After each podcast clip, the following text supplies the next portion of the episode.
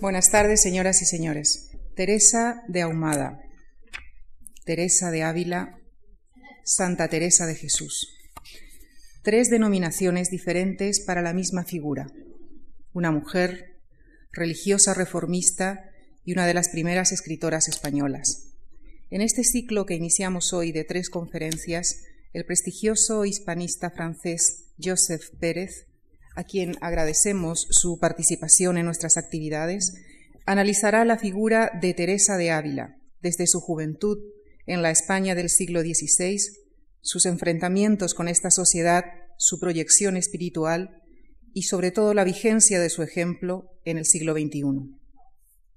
Joseph Pérez es catedrático en la Universidad de Burdeos, de la que fue presidente, presidente entre 1978 y 1983. Fue asimismo director de la Casa de Velázquez entre 1989 y 1996. Es miembro correspondiente de la Real Academia de la Historia. Entre los múltiples galardones que ha recibido cabe destacar el Premio Nebrija en 1991 de la Universidad de Salamanca. Es doctor honoris causa por la Universidad de Valladolid, oficial de la Legión de Honor Francesa, Gran Cruz de la Orden de Alfonso X el Sabio comendador de la Orden de Isabel la Católica. Sus obras principales son, entre otras, Isabel y Fernando, los Reyes Católicos, Historia de una tragedia, la expulsión de los judíos de España, Historia de España, la España de Felipe II, Los Comuneros, y ayer fue presentado en Madrid su último libro titulado Teresa de Ávila y la España de su tiempo. Muchas gracias.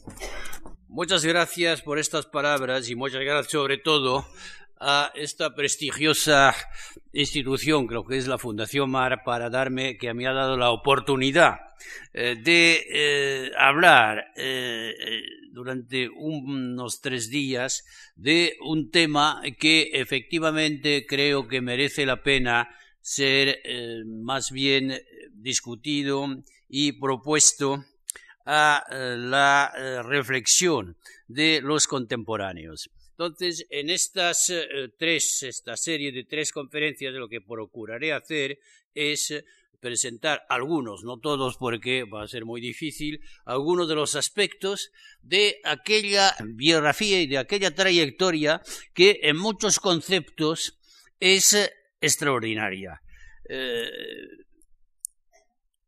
tratándose sobre todo de una mujer cuando sabemos, y es lo que vamos a tratar de explicar hoy, esta tarde, cuando sabemos lo que podía ser el estatuto de la mujer en la España y en el mundo que le tocó, en que le tocó vivir. Se dice que en una ocasión la Madre Teresa de Jesús, eh, por los años 1560, en una ocasión, pues, la Madre de Jesús le confesó en Carmelita Sabed, padre, que en mi juventud me dirigían tres clases de cumplidos.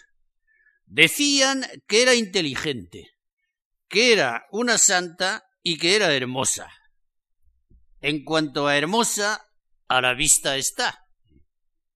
En cuanto a discreta, inteligente, nunca me tuve por boba. En cuanto a santa, solo Dios lo sabe.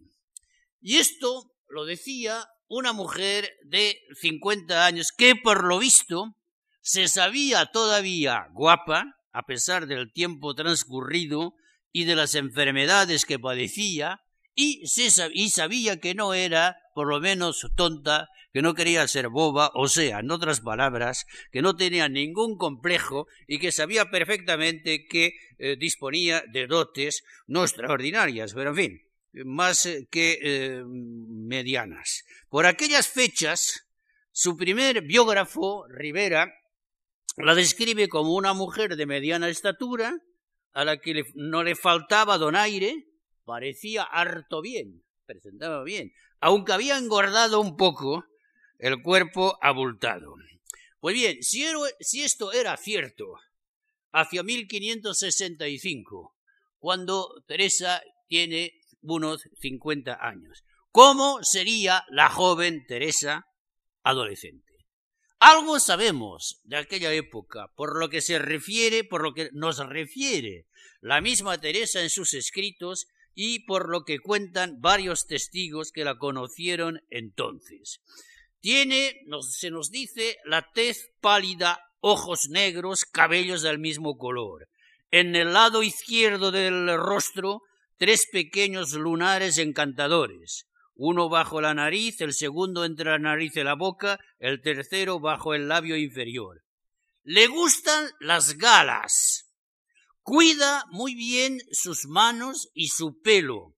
Se maquilla, se perfuma, utiliza todo lo que puede inventar la moda de la época, esa moda española que en aquellas fechas da la tónica a toda Europa, hasta mediados del siglo XVII por lo menos. su elegancia, elegancia natural, no pasa desapercibida en Ávila. Una monja de la Encarnación se acordará mucho más tarde de aquella joven, de aquella hermosa muchacha que a veces iba de visita al convento con su falda anaranjada con ribetes de terciopelo negro. Teresa, por aquellas fechas, acaba de morir su madre, tiene quince, dieciséis años, comparte en resumidas cuentas los gustos de sus compatriotas y de la sociedad castellana del siglo XVI. Ávila no era entonces una ciudad demasiado grande, tenía alrededor de unos 10.000 habitantes en 1530, pero ocupaba un lugar más que digno por sus actividades en la economía del país y, a juzgar por la cantidad y calidad de eh, las casas señoriales que todavía hoy llaman la atención eh, del turista, podemos imaginar lo que debió ser la riqueza de aquella aglomeración urbana en los buenos tiempos de la prosperidad.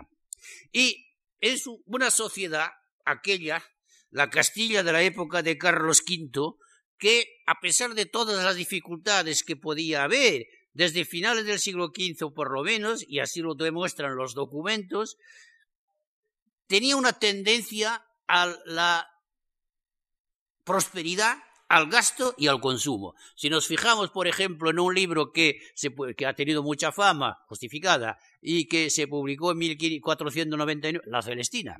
En la famosa Celestina, la tragicomedia es indicativa de las preocupaciones y costumbres de la época. Esta tragicomedia, como recordarán, pone en escena una sociedad extrañamente moderna, sensible a las innovaciones, a la moda, al lujo. En ella se evocan las pinzas de depilar que las mujeres utilizaban para hacerse las pestañas, los productos para teñirse el cabello, para parecer rubia, que era la moda en aquel momento. Los moralistas no paraban de denunciar la frivolidad de los castellanos, que estaban siempre dispuestos a seguir la última moda, y las mujeres, se nos dice, llevaban las cosas al extremo, basta que otra lleve el mismo vestido para querer uno más original, etc. Pues bien, Teresa participa por aquellas fechas, cuando tiene unos 15 años, cuando acaba de morir su madre, participa de aquel ambiente y vive, lo vive, se divierte con sus hermanos y con sus primos que eh, por aquella época tenían más o menos la misma edad que él. Charlan, juegan, salen, asisten a fiestas, a fiestas que en Ávila, lo mismo que en el resto de España, son numerosas, justas, mascaradas, iluminaciones, representaciones teatrales, corridas de toros, ceremonias religiosas, cualquier pretexto es bueno para festejos públicos, victorias militares, grandes acontecimientos políticos o religiosos, nacimiento y bodas de príncipe, etc. Pues, pues bien, Teresa participó de todo aquel ambiente y en el, con sus amigos y con sus eh, primos y primas. Y en el pequeño grupo de amigos destaca una parienta lejana, cuyo nombre no se nos dice, tal vez una prima, solo se nos dice que tenía mala reputación por culpa de sus compañías. Era de livianos tratos. Las dos jóvenes se ven mucho y pasan la mayor parte del tiempo juntas. Imaginamos largas conversaciones, salidas, encuentros con otros amigos, especialmente con un muchacho del que no sabemos nada excepto que estaba enamorado de Teresa y que Teresa no era nada indiferente a la corte que éste le hacía. Este episodio se ha glosado mucho, incluso ha sido el tema de una novela, Lo que es seguro es que empezó a tramarse en aquella época una intriga con la complicidad de la prima y de algunas criadas. No pasó nada.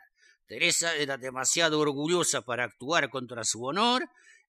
Lo que sabemos es que el muchacho en cuestión pertenecía a su mismo medio social y el confesor de Teresa y las personas que estaban al tanto de aquella situación no veían ninguna malicia en una relación que se nos dice hubiese podido terminar normalmente en una boda.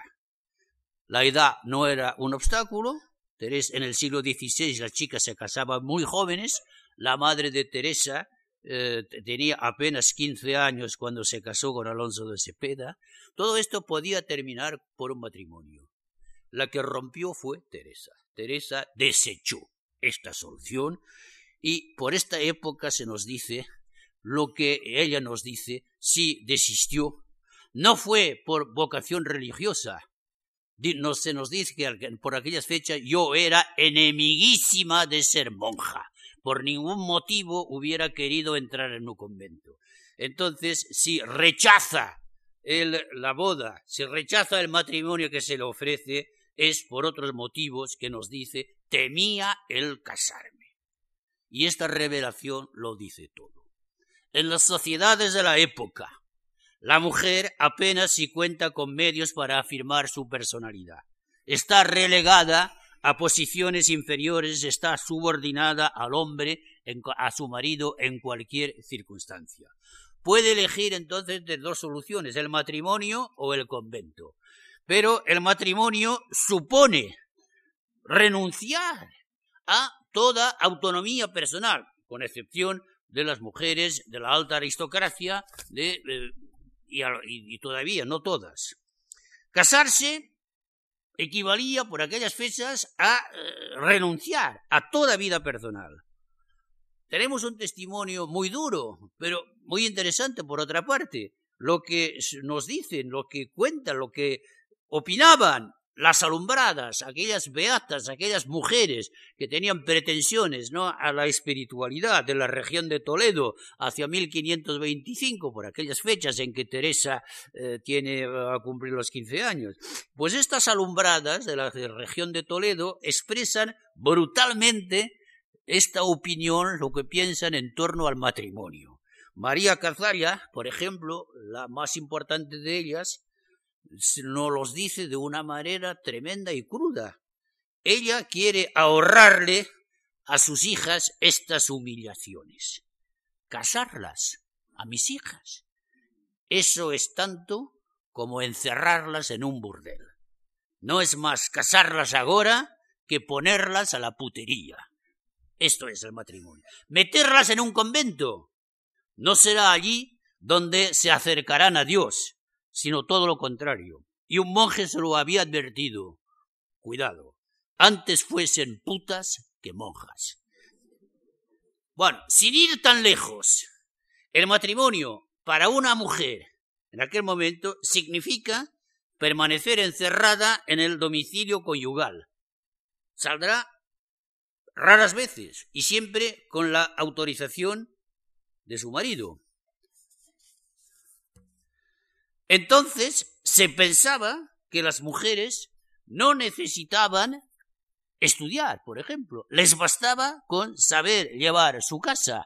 Y una de las demostraciones más elocuentes de este eh, punto de vista es el que revela Fray Luis de León, el futuro editor de las obras completas de Fray Luis de, Santa Teresa. Fray Luis de León, admirador y primer editor de Teresa de Ávila, desarrolla este punto de vista en uno de sus libros más famosos, La perfecta casada. ¿Qué es la perfecta casada? Pues abro, eh, eh, eh, cito textualmente, es justo que se precien de callar todas la perfecta casada debe callarse.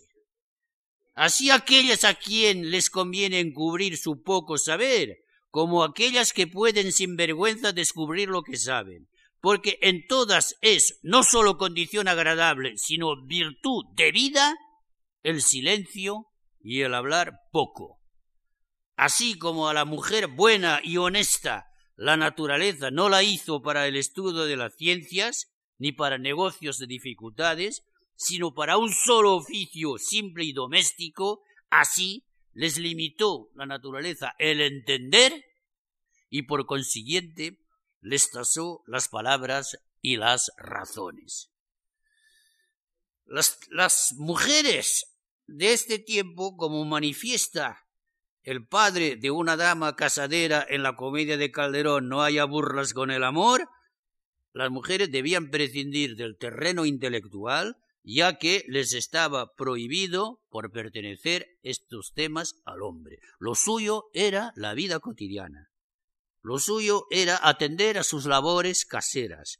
De esta forma tan sintetizada lo dice el citado padre, que cita de, Calderón acerca de su querida hija, bordar, labrar, coser, sepa solo.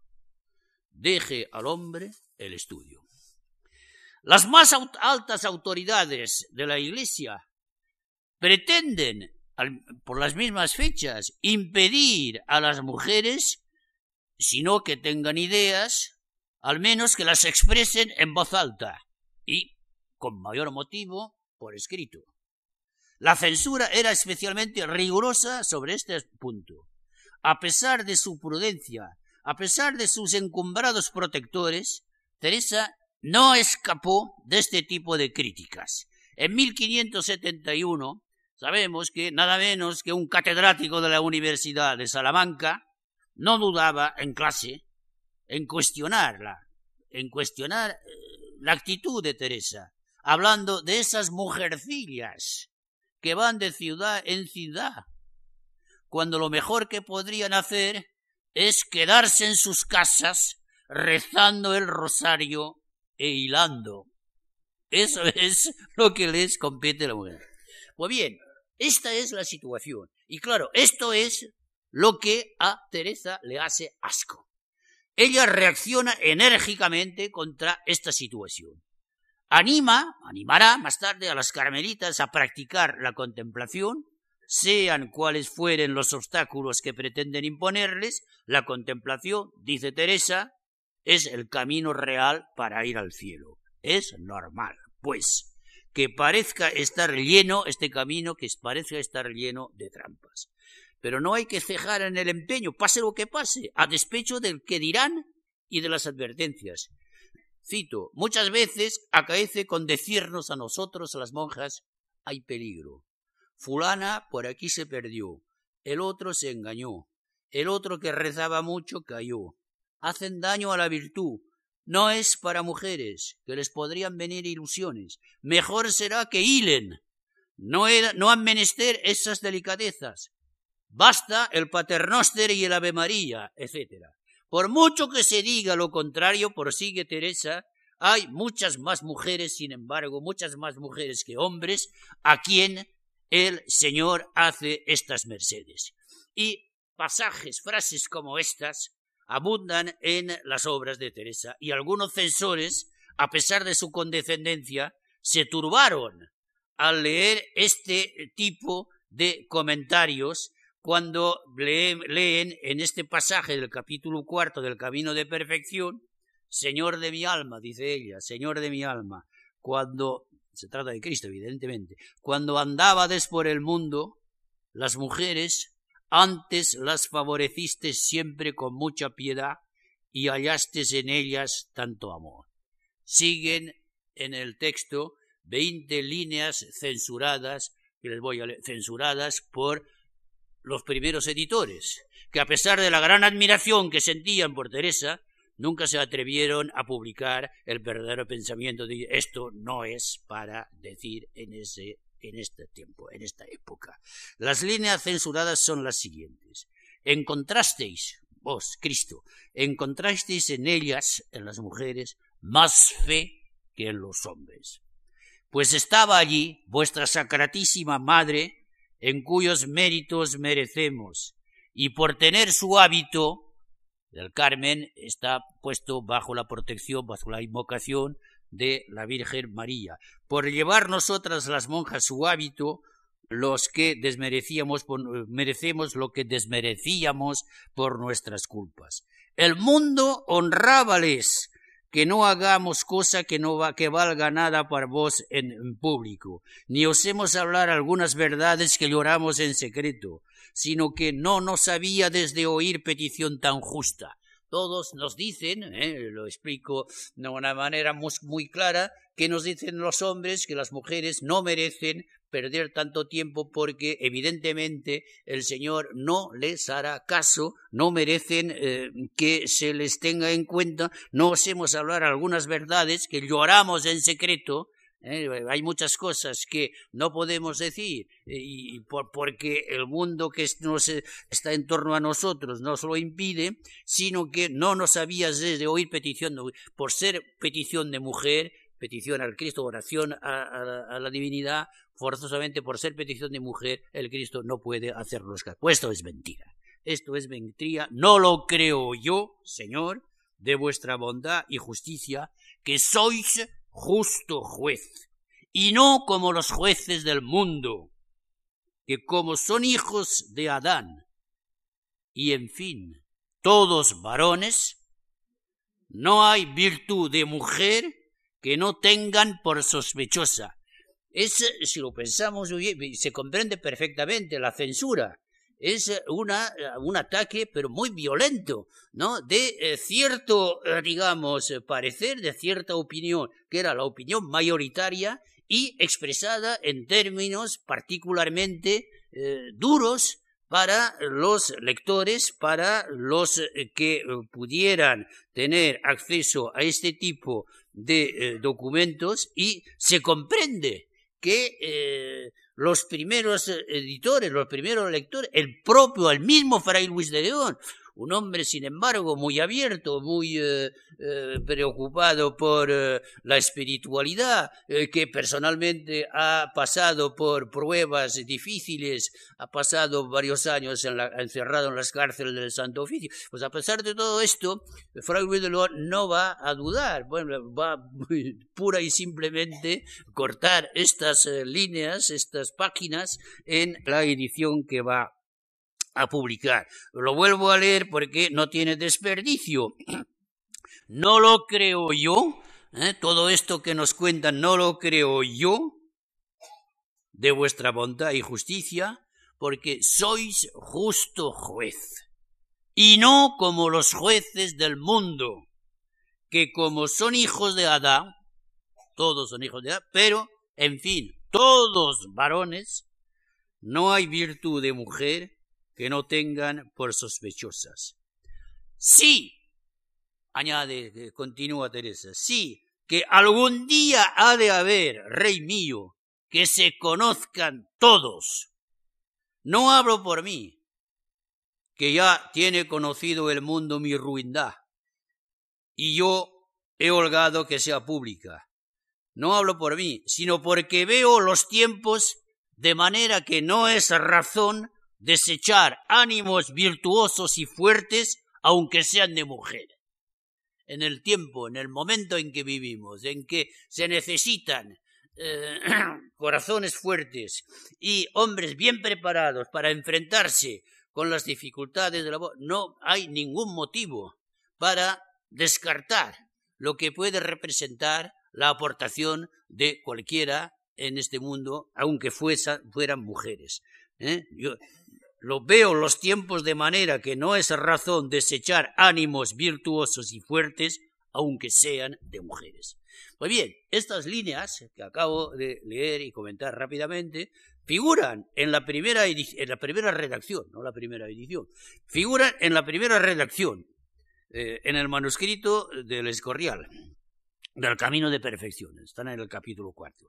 Figura la primera, esto es lo que ella escribió, pero un censor intervino después, alguien que leyó y lo censuró.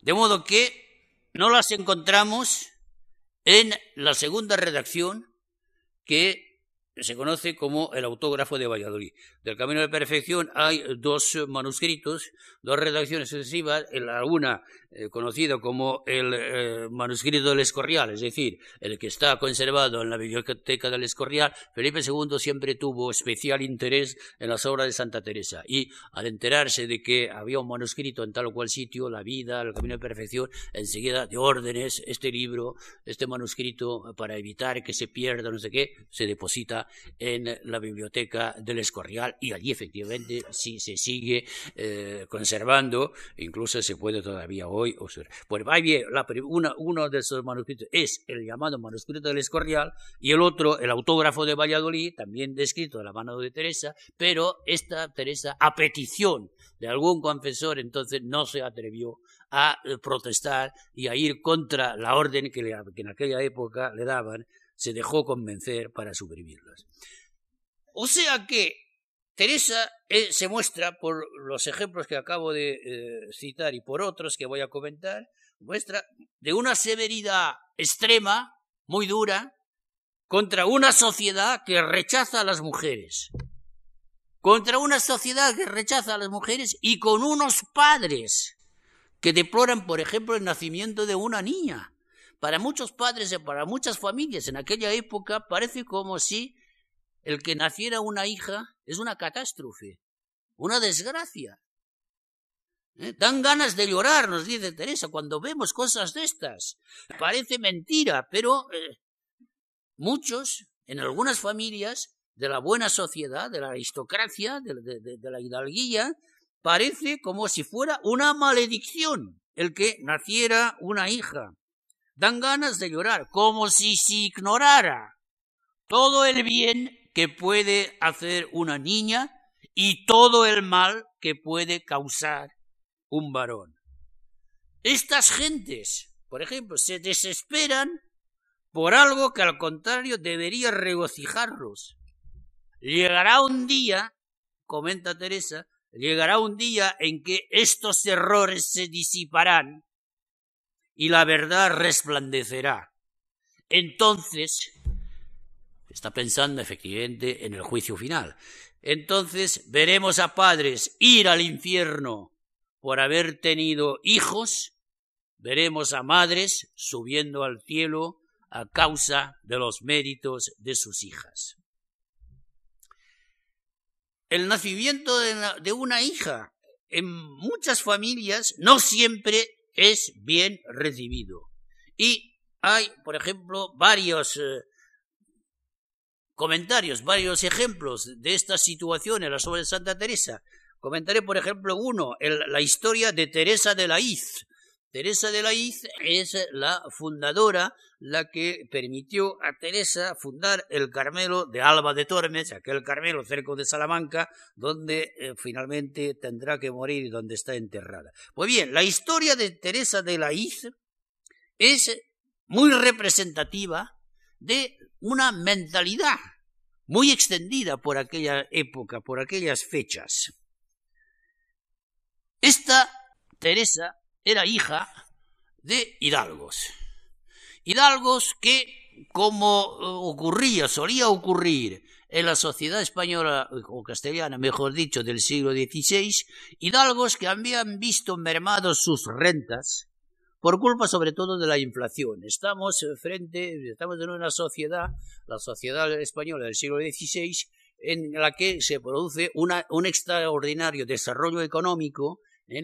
parece eh, los economistas, los historiadores de la economía eh, discuten a la hora de dar una interpretación clara y convincente de aquel fenómeno, pero se, pensaba, se piensa generalmente que la llegada de metales preciosos venidos de América, oro y sobre todo plata, fue lo que dio origen a la inflación de precios, a la revolución de precios. Lo que hay de seguro, lo que, lo que sí estamos en lo cierto, es que eh, durante todo el siglo XVI los precios subieron, subieron de una manera continua. Y claro, para la gente que disponía eh, de rentas basadas en dinero, ¿eh? los, que, los, que, los que cobraban sus rentas en naturaleza, medio trigo, medio trigo, cebado, lo que sea, para ellos no había, no, había problemas. Pero los que percibían sus rentas eh, en metálico, en dinero, claro, la inflación, como bien sabemos, es una inflación tremenda. ¿eh? Los precios han subido tres o cuatro veces durante todo el siglo XVI. Y claro, esto supuso para, los, para muchos una pérdida tremenda y eh, en muchos casos la ruina. Al padre Santa Teresa le ocurrió algo semejante. Disponía de una situación eh, regular eh, hacia principios del siglo XVI y cuando renunció al comercio, a la mercadería y se dedicó únicamente a vivir de sus rentas del campo, pues poco a poco vio el, renta, aquellas rentas disminuir por culpa de la inflación y se quedó en una situación no de pobreza, pero en fin, eh, de dificultades económicas, lo que obligó, por ejemplo, lo que obligó a todos los hermanos de Teresa a salir a América. estos no podían, no pudieron vivir eh, en la Ávila de aquella época porque no tenían medios suficientes y eran muchos, eran, todos se fueron a América y la verdad es que no les salió nada bien, con la excepción de uno, de Lorenzo, pero los demás no. Pues bien, volvemos a esta Teresa de la Iz. Teresa de la Iz es una eh, ejemplo, hija de uno de estos hidalgos que han visto mermadas sus rentas por culpa de la inflación y que por este motivo han decidido vivir en el campo. Vivían primero en el ámbito de la ciudad y para disimular mejor eh, su relativa pobreza, para disimular mejor lo que han venido a menos, prefieren vivir, irse a vivir en una población más pequeña en el campo porque piensan que allí, en, una población pequeña, su decadencia será menos visible y que podrán seguir manteniendo su rango de eh, una manera mucho más cómoda. Es, como ven, como recuerdan, la idea fundamental del Lazarillo de Tormes, el famoso hidalgo del Lazarillo, el escudero del Lazarillo de Tormes, no puede mantenerse, eh, mantener la honra, como decía, porque no tiene nada, se está muriendo de hambre, y entonces aparenta y eh, lo que está haciendo es eh, tratar de mantenerse como puede y una de las ideas que se le ocurren a él y a otros es marcharse a otro sitio donde no lo conozcan como Hidalgo para a ver si de esta manera puede eh, disimular un poco la situación y no perder su prestigio, su, prestigio de Hidalgo. Pues bien, pues este era el caso, bueno, de, de los padres de Teresa de la de la Iz. Hidalgos, venidos a menos, se instalan en el campo, en un pueblo, pequeño pueblo cerca de Alba de Tormes, Tordillo, porque piensan, piensan que allí lo podrán hacer mejor. Y estos, el matrimonio, el marido querían tener un varón, querían tener hijos, pero un hijo, un varón. Pero no le fue imposible. Tuvieron varios hijos, todas hijas salieron. Y al ver que su quinto vástago, el quinto niño que nació de aquel matrimonio, al ver que era también otra niña, la quinta nació una niña, entonces la dejaron en la calle, la abandonaron, sin ocuparse más de ella. Es tremendo, mira, hay que reflexionar en lo que esto supone. Y al ver que decididamente no había manera de eh, tener descendencia masculina, la dejan, la abandonan. Y esta niña la recoge una mujer de la aldea. Unas mujeres de la aldea que viven allí se la ven, se apiadan de aquel bebé y una de ellas, alzándola en brazos, exclama, esto por lo menos es lo que se contaba, exclama, ¿cómo, hija? Vos no sois cristiana, ¿eh? sobreentendido, para que la traten de esta manera, no será cristiana. Vos no sois cristiana. Y la pequeña entonces dicen que abrió los ojos y dijo, sí soy. Estas palabras parece ser que fueron las únicas que pronunció entonces eh, la criatura. No volvió a hablar más hasta la edad en que lo hacen normalmente los niños. Naturalmente, el milagro no pasó desapercibido. Se comentó en el pueblo y, presa de remordimientos, la madre recuperó a la hija y le prodigó todo su afecto. Pues bien, esta niña, que eh, por poco queda abandonada, era Teresa de la Iz, la futura fundadora del Carmen de eh, Alba de Tormes.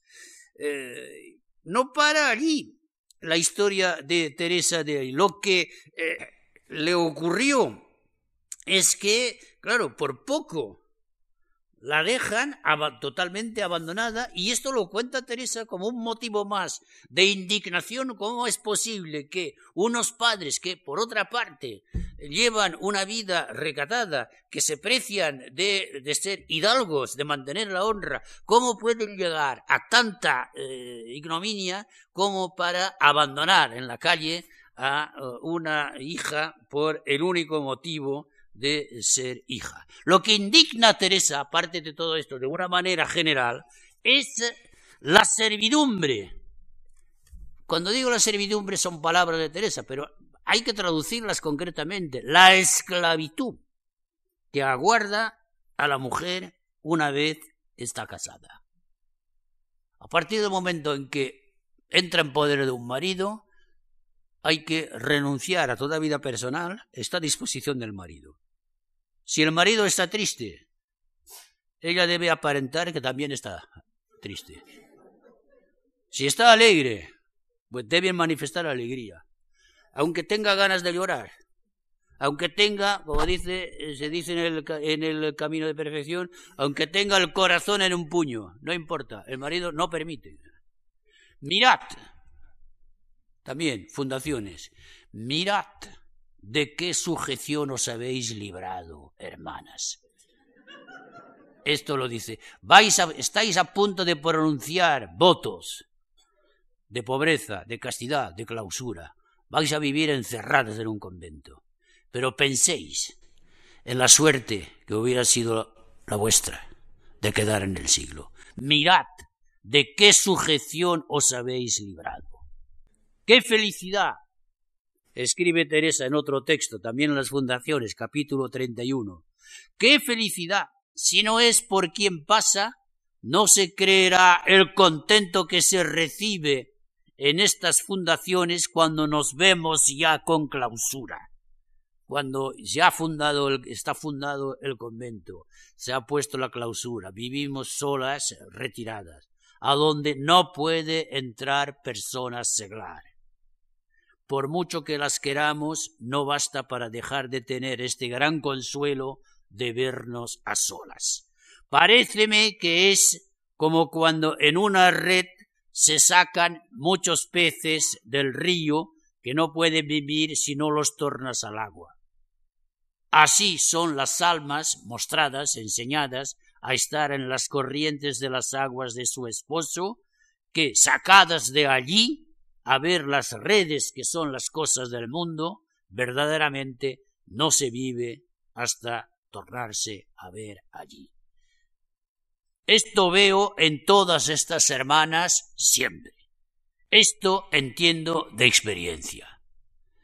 Y añade en otro pasaje, menos mal, os habéis librado de aquella servidumbre del marido y a lo mejor también el marido os quita la vida, ¿eh? por la alusión a las maternidades repetidas, a la mortalidad infantil y a todo lo que, evidentemente, la dificultad que eh, en la que se encontramos las mujeres para llevar a cabo eh, todos estos nacimientos. Esto continúa, Teresa, lo veo en todas estas hermanas siempre y lo entiendo de experiencia. Las monjas que vieren en sí deseo de salir fuera entre seglares o de tratarlos mucho, teman que no han topado con el agua viva que dijo el Señor a la samaritana y que se les ha escondido el esposo, y con razón, pues ellas no se contentan de estarse con él. Miedo he que nace de dos cosas, o que ellas no tomaron este estado por solo él, no tenían vocación, o que después de tomado no conocen la gran merced que Dios les ha hecho en escogerlas para sí y librarlas de estar sujetas a un hombre, librarlas de estar sujetas a un hombre que muchas veces les sacaba la vida le sacaba la vida y le plega a Dios no sea también el alma. Esto es la ventaja, la gran ventaja de eh, la vida religiosa. ¿Qué decir entonces de las muchachas a las que se obliga a casarse con hombres que podrían ser sus padres? Y eso por motivos mundanos, para no dejar escapar una herencia, para que no se pierda una herencia, o para evitar que un título de nobleza caiga en desherencia.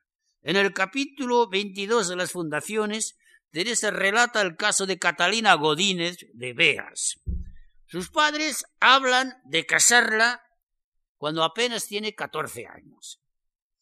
Ella se dice en sí mismo, con qué poco se contenta mi padre, con que tenga un mayorazgo. Esto es lo que le interesa, que yo tenga un mayorazgo. Catalina no tiene ganas de casarse. Estar sometida a un hombre le parece indigno.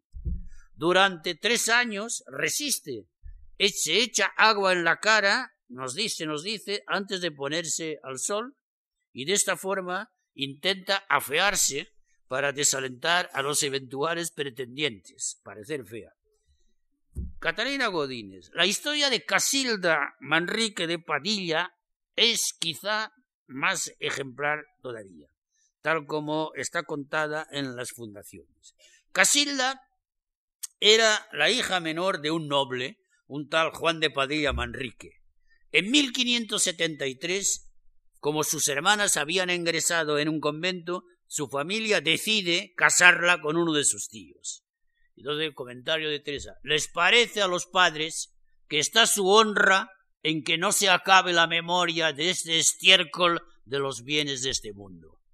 Eh, para que no se pierda el nombre, bueno, esta la vamos a casar con cualquiera, con, un tío. Obtienen de Roma las dispensas con un tío, porque claro, no quieren que, el título y la herencia se vaya a a un, cualquiera, tiene que quedarse en la familia. Y el tío, desde este punto de vista, presenta toda garantía. Obtienen de Roma las dispensas necesarias y el matrimonio se firma. Y Casilda en aquel momento todavía no había cumplido doce años. Dada su edad, hay que suponer que el matrimonio no se consumó y que ni siquiera se celebró. Lo más probable es que no pasase de lo que entonces se llamaba promesas de desposorio. Muy pronto Casilda empieza a aborrecer la vida, que va a ser la suya, y solo desea una cosa, hacerse monja como sus hermanas. Entonces busca refugio en un convento cede a los ruegos y presiones de su familia, acepta abandonar el convento, pero al cabo de un tiempo corre a encerrarse en otro y esta vez está totalmente decidida a no volver ya de allí.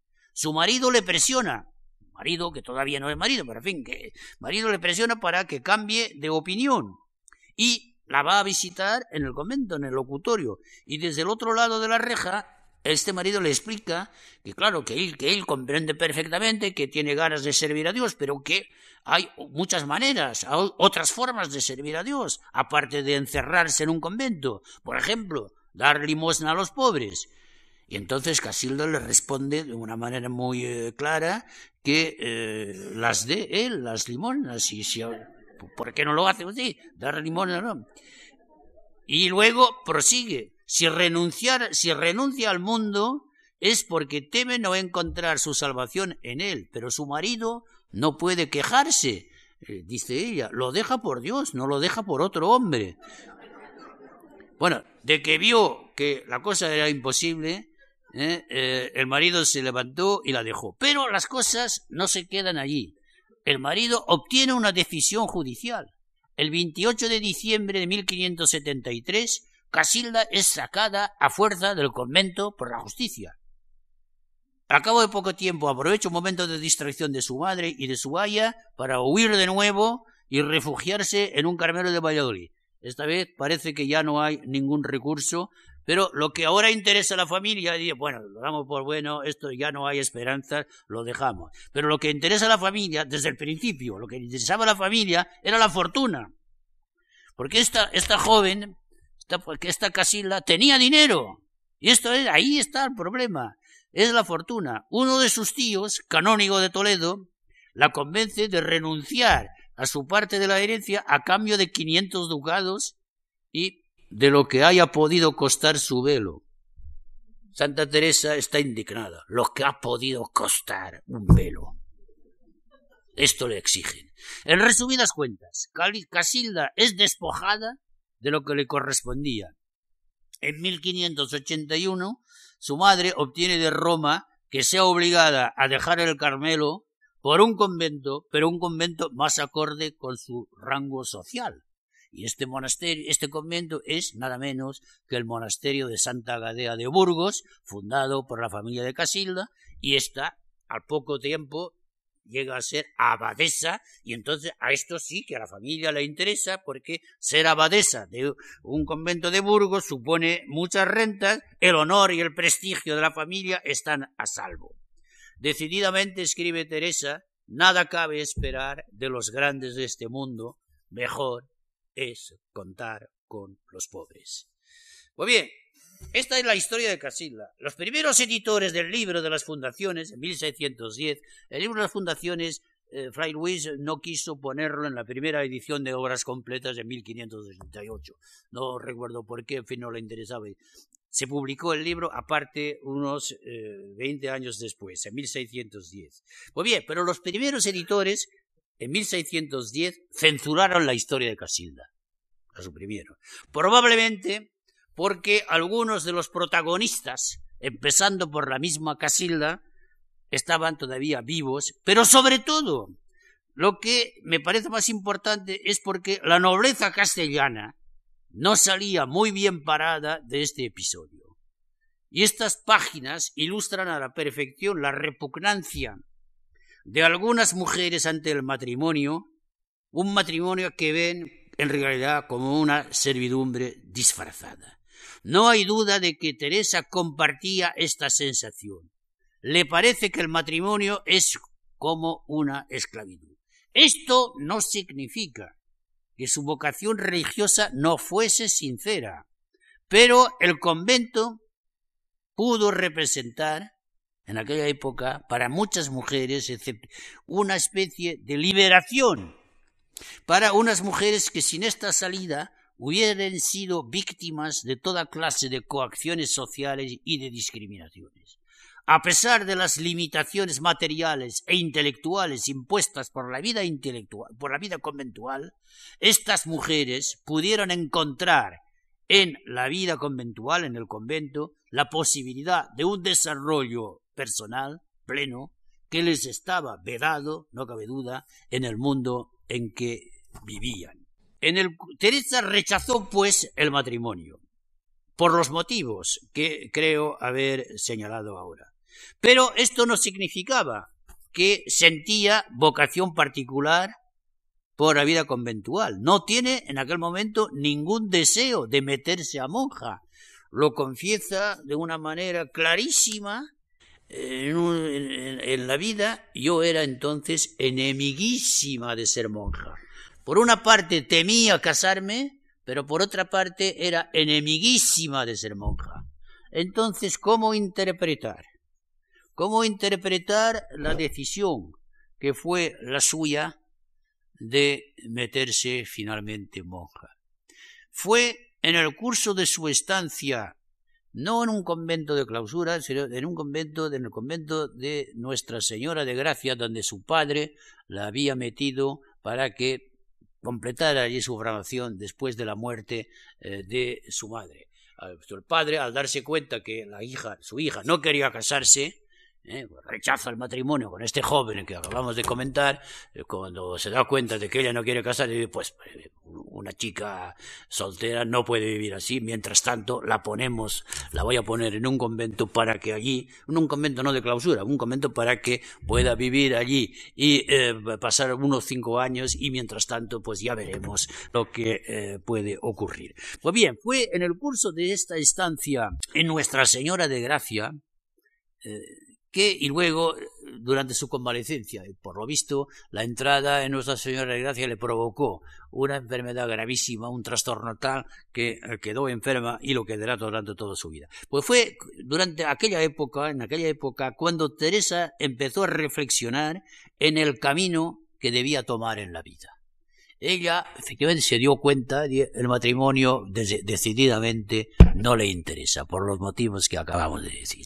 Esto significa renunciar a la vida. Por otra parte, el eh, convento enemiguísima representaba una solución que no le acababa de convencer. En el capítulo tercero de la vida lo resume todo. Teresa resume perfectamente la evolución que ha seguido entre los años 1531 y 1535. Se nos dice lo siguiente. En Nuestra Señora de Gracia, merced a una persona, una monja que vivía allí, que estaba encargada de la formación eh, de las novicias, una tal María de Briceño, en Nuestra Señora de Gracia con la frecuentación de María de Briceño, ella se da cuenta entonces de la vanidad del mundo y empieza a tomar afición y gusto por las cosas espirituales, para la espiritualidad. Se da cuenta de que hay algo más en la vida que eh, la mundanidad, las galas y eh, las honras de este mundo. Que la vida espiritual también tiene su atractivo. Y entonces ella nos dice, le pide a Dios que la ilumine a la hora de elegir su forma de vida. No quería casarse. El convento no la atraía. Pero poco a poco, impresionada por el ejemplo de María Briceño, sus reticencias hacia la vida monástica disminuían y terminó decidiéndose a ser monja. Y fue entonces cuando en la mañana del 2 de noviembre de 1535 empujó la puerta del Carmelo de la Encarnación. Como me vi mujer y ruin e imposibilitada, imposibilitada de aprovechar en lo que yo quisiera en el ser servicio del Señor, determiné a hacer eso poquito que era en mí determiné a hacer eso poquito que era en mí, que es seguir los consejos evangélicos con toda la perfección que yo pudiese. Esta resolución, digamos, de noviembre de 1535, tiene todo el cariz de ser un mal menor. Es una especie de, eh, no, de, no verdaderamente de vocación, sino de eh, mal menor. Si no puede casarse, pues, pues no hay más remedio que entrar en el convento. Se tiene la sensación de que Teresa elige en aquel momento la solución, no la que le parece ideal, la solución que le parece menos mala.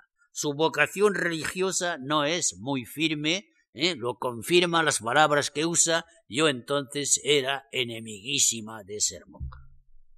Prefiere el convento al matrimonio. Eso es todo lo que se puede decir. Y una de las primeras eh, biógrafas eh, de eh, Teresa, la francesa Marcelle Leclerc, ha dado muy bien con las palabras justas para calificar esta situación al entrar en el Carmelo de la Encarnación en 1535. Teresa se resigna a una especie de conveniencia, un matrimonio, digamos, de conveniencia. la entrada en el convento no supone una verdadera vocación.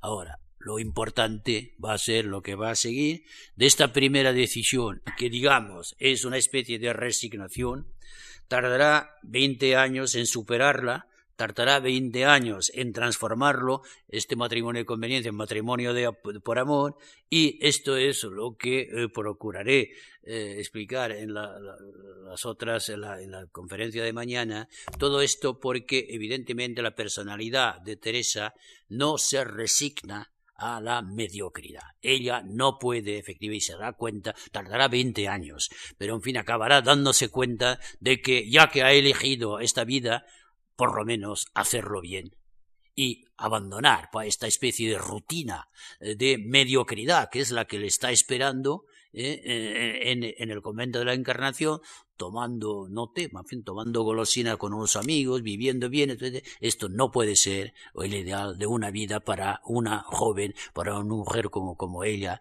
De ahí aquella trayectoria. Partimos, diga pues, de una situación la que se hace, la situación que la sociedad española eh, o europea en general hace a la mujer en el siglo XVI, que no le da más solución que el convento, o el matrimonio o el convento, ninguna de estas soluciones en realidad le conviene perfectamente a Teresa, acaba eh, escogiendo la segunda, pero tardará algún tiempo ya, unos 20 años, en eh, interiorizar esta solución y eh, transformarse en lo que ahora la consideramos como es la mujer que ha sido y que admiramos. Muchas gracias.